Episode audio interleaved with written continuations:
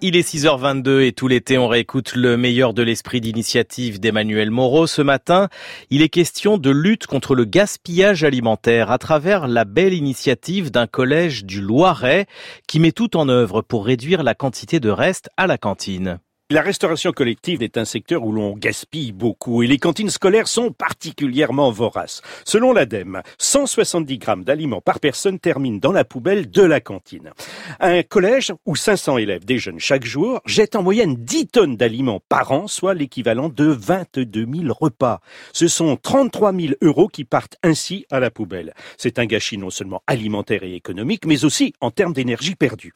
Conscient des enjeux, le collège Mac Jacob à Saint-Jean de la Ruelle a mis en place une batterie de solutions, dont la table de troc. Et le principe en est tout simple. Lorsqu'à la fin de son repas, un élève s'aperçoit qu'il a eu les yeux plus gros que le ventre, qu'il a par exemple pris un fromage et un dessert et qu'il ne peut finir, il dépose l'un ou l'autre sur une table dédiée. Un copain qui a encore faim n'aura plus qu'à aller se servir.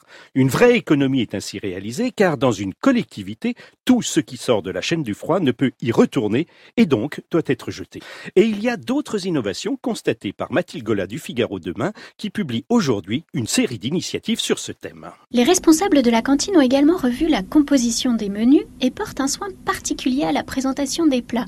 Les plats de purée ne seront plus jetés à la louche dans une assiette, mais ils seront joliment agrémentés et beaucoup plus appétissants. Le collège se fait également livrer les produits et les aliments en vrac et non plus en petites portions individuelles. Le fromage arrive donc en entier et il est découpé à la demande des élèves. Toutes ces initiatives ont porté leurs fruits, des idées simples et concrètes qui pourraient inspirer un grand nombre d'établissements à passer à l'acte.